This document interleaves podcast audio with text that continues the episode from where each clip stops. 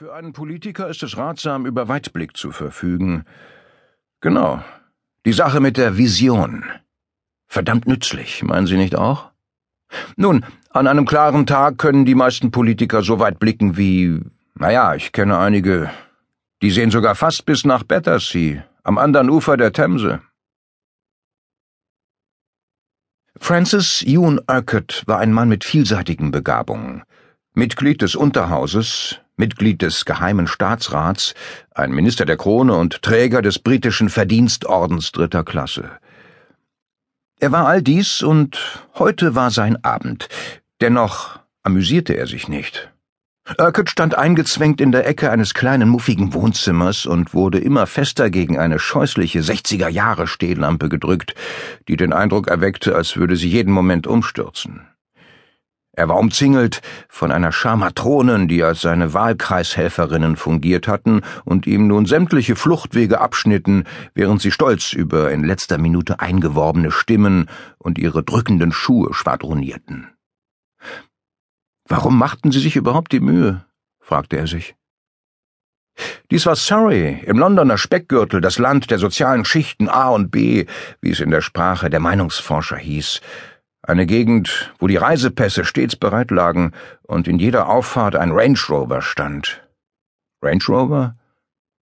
Die einzigen Male, wo der jemals mit Dreck in Berührung kam, waren, wenn jemand Freitagnachts achtlos ein Stück zu weit in den Vorgarten rollte oder wenn sie ihre kleinen Johnnies und Emmas in ihren teuren Privatschulen ablieferten.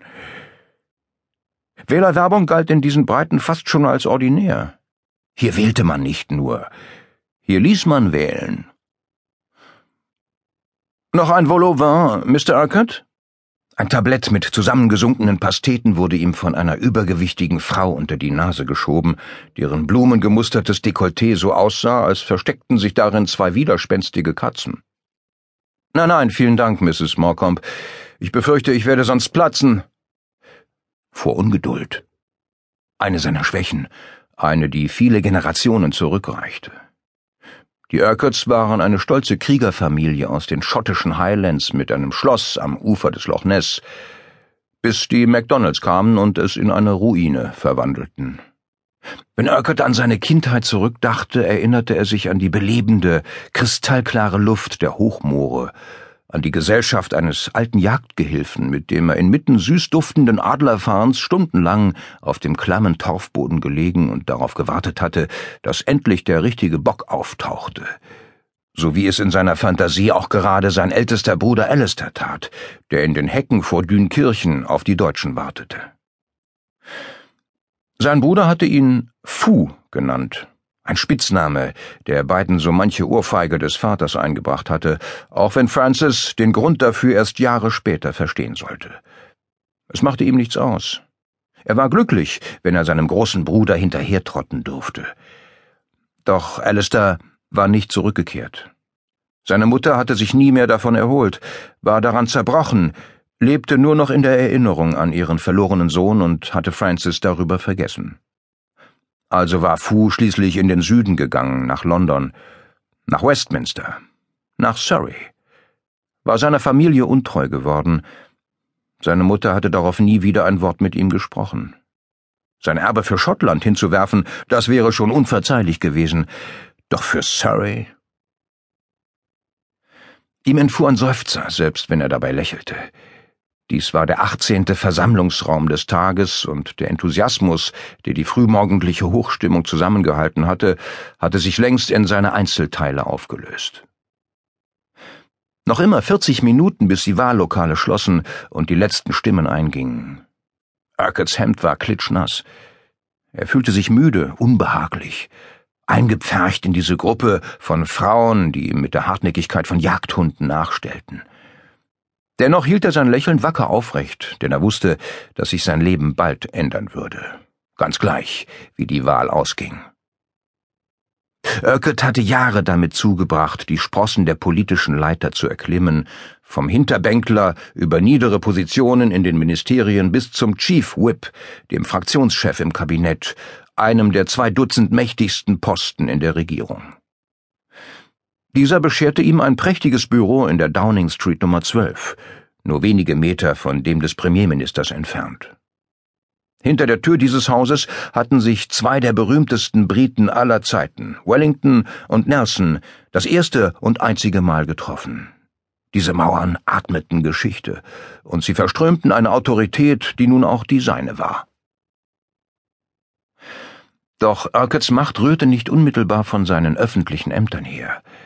Der Posten als Fraktionschef machte ihn nicht einmal zu einem vollwertigen Kabinettsmitglied, Urquhart hatte kein großes Ministerium zu führen, musste keinen riesigen Apparat aus Staatsbediensteten am Laufen halten. Seine Aufgabe war gesichtslos. Ein unablässiges Mühen hinter den Kulissen. Er hielt keine Reden oder gab Fernsehinterviews. Ein Mann, der im Verborgenen agierte. Und auch ein Mann der Disziplin. Er war der Vollstrecker, dessen Job es war, auch mal den Rohrstock zu schwingen, wenn jemand nicht spurte. Nicht umsonst nannte man seinen Posten schließlich auch Whip, den Einpeitscher. Und das bedeutete, dass er nicht einfach nur respektiert, sondern auch ein wenig gefürchtet war. Er galt als der Minister mit den feinsten politischen Antennen in der Regierung. Um für das gewünschte Abstimmungsergebnis sorgen zu können, musste er zu jeder Tages- und Nachtzeit wissen, wo seine Abgeordneten zu finden waren, also musste er ihre Geheimnisse kennen, mit wem sie gerade eine Intrige schmiedeten, mit wem sie gerade schliefen, ob sie nüchtern genug sein würden, um abzustimmen, ob er sie gerade dabei erwischte, wie sie jemand anderem die Taschen leerten oder es sich im Bett von dessen Frau gemütlich machten.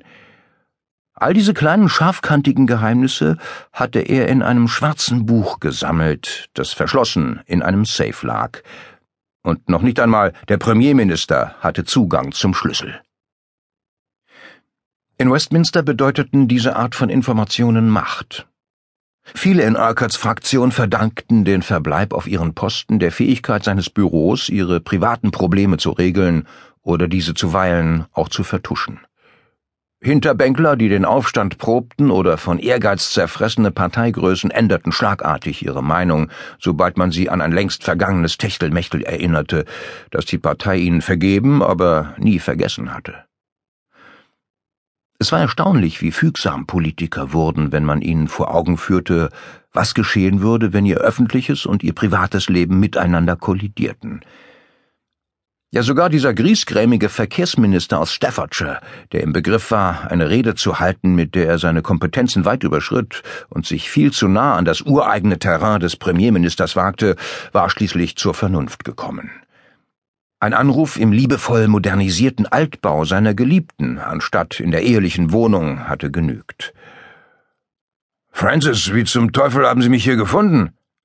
Oh, Keith, hab ich mich da etwa vertan? Das tut mir schrecklich leid. Ich wollte nur kurz mit Ihnen über diese kleine Rede sprechen, aber anscheinend habe ich Ihre Nummer in der falschen Kartei nachgeschaut.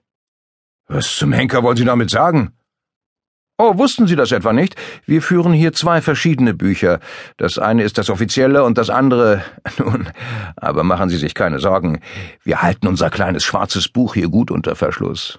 Wird nicht wieder passieren. Eine Pause dann. Oder wird es das? Der Verkehrsminister hatte geseufzt, voller Wehmut und Schuld. Nein, Francis, das wird es verdammt nochmal nicht.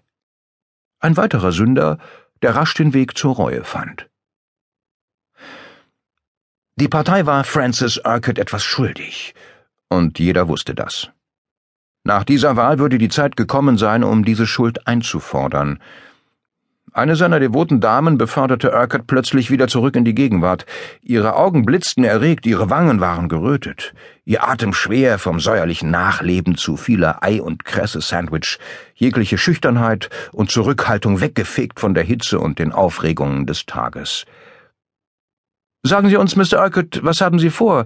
Werden Sie bei der nächsten Wahl noch einmal antreten? fragte sie forsch. Was wollen Sie damit sagen? Antwortete er verdutzt, ein Flackern der Kränkung in seinen Augen. Denken Sie daran, sich zur Ruhe zu setzen. Sie sind 61, oder? Über 66 bei der nächsten Wahl, bohrte sie nach. Er beugte seine großgewachsene, kantige Gestalt zu ihr hinab, um ihr direkt ins Gesicht blicken zu können. Mrs. Bailey, ich bin noch immer völlig klar im Kopf, und in vielen anderen Gesellschaften stünde ich in diesem Alter gerade vor meiner politischen Blütezeit, erwiderte er.